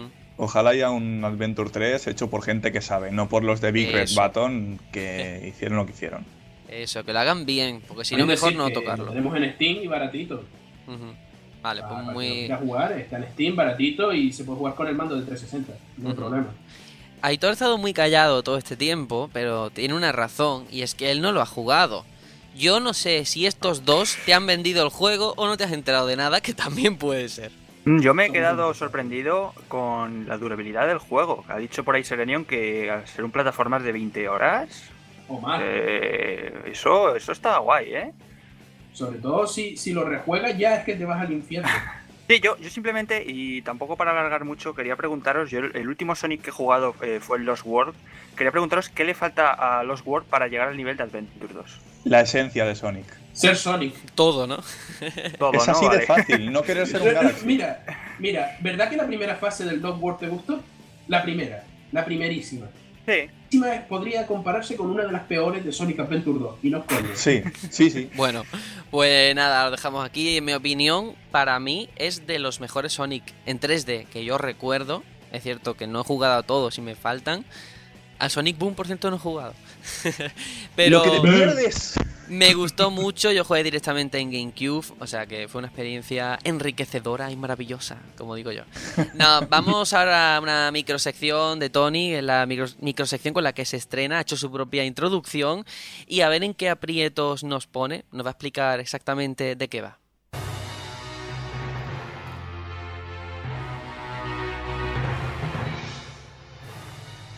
Bienvenidos a la microsección Preguntas VIP. No se me ha ocurrido un nombre mejor. Con el objetivo de dar un aire competitivo al podcast durante unos minutos, cada uno de mis compañeros tendrá que responder a siete preguntas de verdadero o falso relacionadas con el mundo de los videojuegos. En mi caso, soy el Dungeon Master de este pequeño certamen, así que si me apetece cambiar las normas y ponerlos a bailar flamenco, lo haré. Aquí se verá cuánta cultura tienen estos tres jugones, así como pifias importantes que espero que surjan. Si no, ya me encargaré de que afloren. Empezamos con... ¿Puedo dejar ya de poner la mierda esta de voz de locutor para la intro? Muy bien. Bueno, pues me estreno con microsección. sí, señor. sí, bueno, la intro así desenfadada un poco. puntazo. Cada uno tendrá que responder a siete preguntas y vamos a ir por orden. Eh, digamos que hay tres frases que cada una esconde un pack de siete preguntas. Uh, me estoy iremos, liando, me estoy liando. Tranquilo, tranquilo. A ver, Yo os daré a escoger tres frases, ¿vale? sí, tres frases. Pero, claro, obviamente le daré a escoger tres frases al primero, al segundo dos, porque quedarán dos, y al tercero le quedará lo que quede. Y cada frase esconde siete preguntas. Entonces tendréis que responder estas siete preguntas. Si lo hacéis bien, suma, y si no lo hacéis bien, suma. Tal cual. ¿Os habéis enterado? Pues, Sí. Sí. Venga. ¿Sí? ¿Serenion sí? Vale, venga. Pues Serenion, empezamos por, por ti. Eso. Te voy a decir tres frases y me tienes que escoger una. Primera frase. Como una ola, la tinta entró en mis venas. Segunda frase. Lo siento, tu antídoto para la sífilis está en otra farmacia. Tercera frase. Quiero un amigo de Conchita Wurst. Joder. Déjame- Uh, déjame- difícil déjame elegir. La segunda, déjame la segunda porque. Joder, la de Conchita. ¿Quieres la de Conchita Wurst? No, yo quiero la de la sífilis, por favor. Pues venga. Perfecto. Lo dejamos en cinco preguntas que me informan de producción que no hay tiempo. Yes. Eh, empezamos. Primera. Xbox 360 tenía un procesador de más de un núcleo. ¿Verdadero o falso? Verdadero. Muy bien. A ver. eh, Sega porteó Soul Calibur 1 a GameCube. ¿Verdadero o falso? Venga. Verdadero, verdadero, hombre. Venga. Falso. Oh, Mal. Oh, Gwyn, boss final de Dark Souls, tiene dos hijos y una hija. yo qué sé. ¡Ostras! Verdadero. Pues has acertado. Toma ya. La portada europea de Resident Evil 4 en Wii es en blanco y negro. Verdadero. Correcto. Rime está siendo producido en exclusiva para Play 4 por A Crowd of Monsters. Verdadero. Falso. Falso. Muy Falso. bien. Ah, No es A Crowd of Monsters. Ah, bueno, eh, tres aciertos de cinco no está mal. Vale, tres No está mal. puntitos. Está bien. Bueno. Seguimos con Sergio. Venga. Quedan como una ola la tinta entró en mis venas o quiero un amigo de Conchita Wurst. Quiero un amigo de Conchita Wurst. Perfecto. Empezamos. FIFA 14 tenía ediciones No. especiales distintas para los equipos españoles mejor clasificados a final de temporada. Pero qué mierda de pregunta es esta. ¿Verdadero o serio? falso? Verdadero. Correcto. Un Epic fue creado por Francisco Tellez Balbuena. Eh, Es que sé que, de un- de- sé que es de un español, pero verdadero. Falso, es Francisco Tellez de Meneses. Joder, qué chungo. Esa, está, esa estaba para joder. La ROM del cancelado Star Fox 2 puede ser encontrada en la red y es jugable. Eh, falso. Verdadero. Joder. ¡Hola! Venga el ya. Lo flipas. Lo Eso lo quiero ver yo, ¿eh? os lo juro. Ostras. Seguimos. Shigeru Miyamoto reconoció en público ser fanático de Hannah Montana. Falso, ni de coña, vamos. Falso, falso. Ah, menos mal, me estaba preocupando. Y última pregunta. A ver, a ver. Shinen Multimedia es una desarrolladora indie situada en Alemania. Ah, vale, Verdadero, verdadero. Verdadero, correcto. ¡Toma! Sí, señor. 4 de 5 está Sergio en Uh. cabeza. Bien. Eh, Aitor, te queda como una ola, la tinta entró en mis venas. ¿Lo aceptas? Pues esa, a tope. es la que queda. Me ha dejado lo difícil para mí, ¿no? No, no creas. Empezamos. El amigo de Inkling chico tiene el pelo verde. Falso. Es que se ha puesto muy Correcto. difícil. Joder. Tongo. Bueno, Tongo. bueno. Air Control. Air Control fue un juego tan malo que lo retiraron de Steam. Eh, verdadero. Correcto. Joder, ya, ya- ya lleva dos. Candrés es uno de los amigos que vienen en el pack de Amigo Festival. Eh, falso. ¿Andrés? Verdadero. Ah, Andrés, El hermano de Canela. Exacto, vale. vaya traducciones también meten aquí. La perra que se quiere follar todo lo ¡Ey, ey, ey, ey, ey! Venga, venga. Va. Pregunta 4. Virtual Boy vendió 850.000 unidades. eh, falso. Correcto, fa- o sea, falso, sí. Y, y cuidado, y cuidado porque si empatan hay que hacer pregunta de desempate. Ojo. Mars Gaming es una marca de hardware para PC. Eh, verdadero. Exacto. Vale, a ver, hay que hacer pregunta de desempate entre Sergio y Aitor. Empezamos Venga, bien la venga. microsección. A ver, preguntas de desempate. El primero que acierte eh, gana. Pero Da esto igual no, si el esto otro es no trampa. responder. Esto es trampa. Aquí hay Ah, un amigo. lag y unas cosas. Que no. Venga, A Esto es como el Call of Duty, el lag no afecta. venga, venga, Ah, lánzala. Va. O sea, eh, es decir, que el primero que la sepa dice su nombre y yo le pregunto. Vale, venga, vamos, vamos. Vale. Venga, venga, venga. Vale. Vamos. Cambaleon salió a la venta en Wii U el 23 de julio de 2015. Sergio, Sergio, Sergio. ¿Vale? Dime. Mm, verdadero. Correcto, gana Toma. Sergio. Primera Sí. ronda. La primera edición de preguntas VIP la gana Sergio. Ole. Bueno, pues lo dejamos aquí. Enhorabuena. Gracias, gracias. Ahora nos quiere explicar por qué lo de Conchita Wurst. Ahora necesito un premio. En fin, ha estado muy interesante. Esta sección Yo te doy un también beso. la tendremos una vez al mes. Y ahora sí que nos tenemos que ir ya a los últimos compases del programa porque no quiero alargarme como la última vez. Vamos a leer, eso sí, eh, algunos comentarios que nos han dejado. Fran, de hecho, tengo que decir, no voy a leer todos los mensajes que me ha puesto por privado, pero me está coaccionando para que me compre el Destiny. Me ha dicho, Sergio, cómprate el Destiny, que ahora ha sacado una nueva expansión y está todo el mundo picado, en fin. Que está, quiere que lo juegue, quiere que lo juegue, tendré que hacerlo. ¿Qué remedio? Lo gracioso es que te dice juega, pero después le dice es una mierda. Y dice sí, es una mierda. Y No, no, no, no, no. Me ha dado un mensaje no para ti, parar. ¿eh? Me ha dado un mensaje para ti, me ha dicho que él dijo que era mierda, pero que ahora está totalmente arrepentido, que lleva, no sé si 300, 700 horas, yo que sé, una barbaridad que me ¿Qué dijo. dices? Sí, sí, sí, está sí, sí. Y que lo está gozando muchísimo. Y no es el único, ¿eh? Marta, que también nos escucha de vez en cuando, también está súper viciada al Destiny. Se ve que lo han arreglado con la última expansión. Así que el- tomo su recomendación y a ver si esta Navidad me lo puedo pillar. Y luego otro comentario de Abraham en relación a lo que hablamos la semana pasada. Creo que fuiste tú, Aitor, quien habló de Metro. Em, que nos dice yo también recomiendo Metro, sobre todo empezar por Metro Redux y luego el Metro Last Light. El primero es casi obligatorio. Jugad la versión Redux sobre todo porque se ve mil veces mejor y está bien optimizado. Luego la segunda parte da igual que no sea Redux. Por cierto, yo también descubrí que el nuevo disco de Justin Bieber es bastante bueno y lo dice uno que lo último que escuchó de él fue el Baby Baby. Buenísimo el podcast y la vuelta de Serenion, que sí, es muy malo, pero es un mal necesario. En fin, alguien que escucha Justin Bieber, claro que sí, claro que sí. Sí, pero yo solo para desmontar la, la tesis de Abraham, Abraham tiene el mismo corte de pelo que Justin Bieber, que lo he visto yo en directo. Ostras. que no, que está muy bien. Y ahora sí que vamos a poner una notita de voz que nos ha dejado el compañero Jano, Juanjo, no sé cómo quiere que lo llamemos, pero vamos a escuchar y luego debatimos sobre el tema que nos plantea, que es muy interesante, creo yo.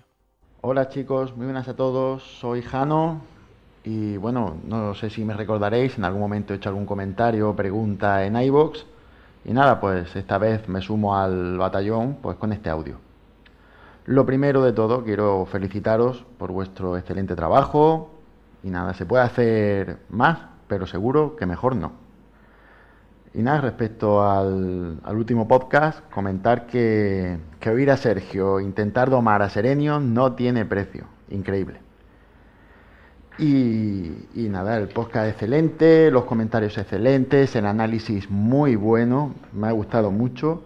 Y ya pues voy a pasar a hacer una pregunta, que me gusta preguntaros, me gusta mucho vuestras respuestas y, y aquí voy que hablando y reflexionando sobre el tema de la recompatibilidad que ha salido en el podcast respecto a PS4 con PS2 y tal, pues quería reflexionar que ya sé que lo que voy a decir es un poco naif, pero sinceramente es, es que no conozco a nadie que quiera jugar algo retro, pues yo que sé, digamos el Super Mario World, y no sepa que puede hacerlo pues vía emuladores. De hecho, eh, suele ocurrir que es lo que hacen ya no solo por la piratería o por ahorrarte dinero y tal, sino porque existen hack rooms que mejoran y adaptan títulos, pues, pues yo qué sé, vía traducciones o y los emuladores, pues mejoran la experiencia con save states, en las texturas, sonido estéreo para las consolas que, que no lo tenían. Y nada, que viendo el panorama, ¿No pensáis que sería mejor para las compañías que fueran ellas mismas las que crearan, dieran soporte y gestionaran los emuladores al público, cobrando por ello, y posteriormente pusieran a disposición de quien quisiera los juegos de manera gratuita? Para mi gusto, evitaría la piratería en gran medida, ganarían dinero, aunque fuera con el emulador, sería un gran reclamo para muchos que nos gusta la emulación o los juegos retro, el, el, saber qué plataformas podemos disfrutar de qué, de qué juegos, porque entiendo que cada compañía haría el emulador de sus juegos. Yo que sé, Konami o Capcom, o, que no solo tiene que ser la desarrolladora de hardware. Y esto sería un buen ingreso para estas compañías, pues porque vender esa exclusividad a una consola, pues les reportaría beneficios, y para mi gusto es una buena salida y una buena manera de limpiar la imagen, porque parece que lo que quieren es sacar dinero por productos más, más que amortizados. No me puede decir a mí el creador de, de, Final Fight, Capcom, que no tiene amortizada una máquina al que se le echaron monedas por doquier, que tuvo versiones y tiene todavía juegos en tiendas virtuales y tal, pues me parece que sería un, lavado de imagen el, ponerlo de esta manera, eh, asequible y, para, mi, para mi punto de vista más lógico a, día de hoy para quien quiere disfrutar de esto. Bueno chicos, pues nada, pues muchas gracias por todo, seguid así y, y bueno, nos seguimos viendo en el podcast. Saludos, chao, chao. Bueno, pues este es el audio que nos ha mandado el compañero Jano dos cosas antes de nada. Y la primera es que eh, se lo dije a Serenio cuando nos mandaste el audio. Hablas muy bien. Se lo dije, dije, hay que ver qué bien habla este, este chico. Qué ilusión nos hizo. Sí, y lo segundo, precisamente eso, que nos ha hecho mucha ilusión. Gracias, que nos mandes más, que los vamos a poner aquí encantados. Si puede ser un poquito más corto, mejor. pero no, pero no, no. Ha estado, ha estado muy bien y animamos también al resto de oyentes que si nos enviáis algo a info arroba el batallón pluto.com, lo ponemos aquí encantadísimo. Eh, no sé si os habéis enterado bien de la reflexión que él hace sobre estos juegos que, bueno, que existe esa vía alternativa que son los emuladores y que las compañías podrían intentar hacer algo para volver a vendernos eh, los juegos retro. No sé, ¿qué opináis al respecto vosotros? Sobre todo, no sé, Tony o Aitor. Es que aquí hay mucho de lo que se puede hablar ¿eh? y no tenemos tanto tiempo porque hay mucho tema. Eh, Por un lado está el tema de los emuladores, que es un arma de doble filo. Eh, sí está el tema de la piratería por un lado, pero por otro son fantásticas bibliotecas a, lo antiguo, ¿no? Que hay mucho juego que se pierde por ahí y no hay manera de volver a jugarlo. Y los emuladores están haciendo un buen servicio en ese tema. Y luego por otro lado está el tema de que sí que si hicieran la idea que, este oyente nos, nos dice, qué va a pasar con todo eh, la, eh, el dinero que ganan con los remakes, con las versiones HD, todo eso se desplomaría. Claro. Sin duda. Sí, no, lo que, ocurre es eso, mm, sí. Yo, a ver, claro, está hablando de crear un modelo de, negocio nuevo. Sí que es verdad que el que hay ahora con consola virtual, yo lo veo que no funciona. Mm, vería posible algo del estilo Netflix. Eh, pagar X al mes y a las bibliotecas y bibliotecas de juegos antiguos de muchas eh, plataformas. Pero no he visto nada que... Bueno, a ver, sí, PlayStation está más o menos. Aún falta ver cómo sale eso.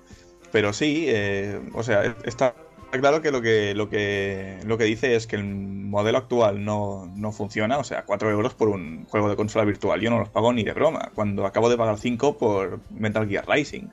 Y no sé, es el, modelo que plantea él es, es difícil de, ver, podría funcionar o no, más o, más o menos eh, que el que hay ahora. Pero lo que sí está claro es que hace falta un cambio, un cambio de, del modelo de todo el tratado retro y que sin tener nada en cuenta de remasterizaciones y tal, o sea, los juegos tal cual como están. Efectivamente, tú lo has dicho, las consolas virtuales a día de hoy no funcionan, no funcionan bien, es un hecho, pero sí que me parece un poco ingenuo por parte de Jano pensar en, yo qué sé, en que por ejemplo te puedan vender un emulador y, y que por ejemplo todas las ROMs fueran gratis, ¿no? O cosas así demasiado... No lo veo factible, ¿eh? Porque detrás también hay unos derechos, unas licencias, y tampoco creo que les resulte económicamente... que saquen beneficios de eso. Yo creo que la industria es la que es, a día de hoy funciona, la gente sigue comprando remasterizaciones, yo mismo lo hago, si veo que me interesa, y es muy difícil de cambiar la tendencia del mercado, ¿eh? Y cada vez que todo tira más en lo digital, nos vamos a encontrar más trabas, más que otro tipo de cosas o ventajas. No sé, Selenium, ¿cómo lo ves tú? Mira, yo no me voy a pronunciar porque la verdad, por un lado lo veo bien y por otro mal, pero sí que le voy a dejar a todos los oyentes que les interese un regalito. En archive.org, que es una página magnífica y maravillosa que es tristemente muy desconocida, eh, si entráis ahí y ponéis S2 retro o ROMs, tenéis más de 7500 ROMs oficiales de modo gratuito para jugar en el navegador. Y de en MS2, Amiga, Commodore y demás. De todas formas. tenéis de todo. Y es gratis y legal. Pero entonces mm, eh, estás eludiendo lo que es el tema, pero supongo que le estás dando el consejo de, oye, mira, piratea o búscate juegos que dentro de la legalidad te ahorren esto. Vamos, vamos, a ver, es, es, que es así de sencillo. Incluso si pusieran sistemas así, el sistema de Netflix, el sistema como él dice, incluso la gente seguiría pirateando y craqueando emuladores. Bueno, pues hasta aquí entonces lo vamos a dejar. yo quería Un, pequeño matiz solo. Eh, eso que ha dicho de Final Fight, que lo tiene más que amortizado Capcom. Sí, no te digo que no, o sea, está clarísimo que sí. Pero si eres una empresa y puedes seguir sacando tajada, lo vas a hacer. Para empresas. claro. Claro, es que es así.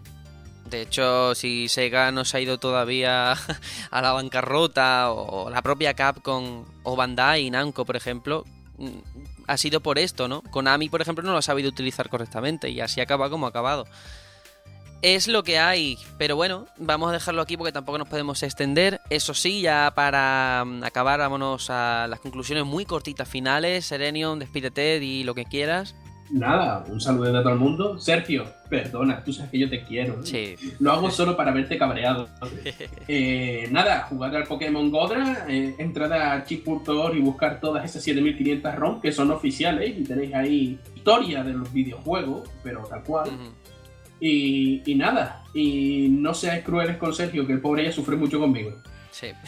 pues nada, Aitor, nos despedimos también. Muy bien, pues nada, muchas gracias a Jano por el mensaje y a toda la gente que nos escucha. Y que me ha encantado mucho el debate de los precios, de la evaluación según la antigüedad de los juegos. Viene todo mucho a colación, ¿no? Está todo muy, Sí, sí, sí. muy enlazado con lo que hemos hablado ahora también. Así que me gustaría un día con más tiempo debatirlo más profundamente. Sí, de hecho a él y al resto de oyentes les emplazamos ese programa de enero en el que pueden hablar con nosotros en directo, que quieren que hablemos de tal tema, lo sacamos y discutimos con ellos, que seguro que tienen argumentos muy interesantes.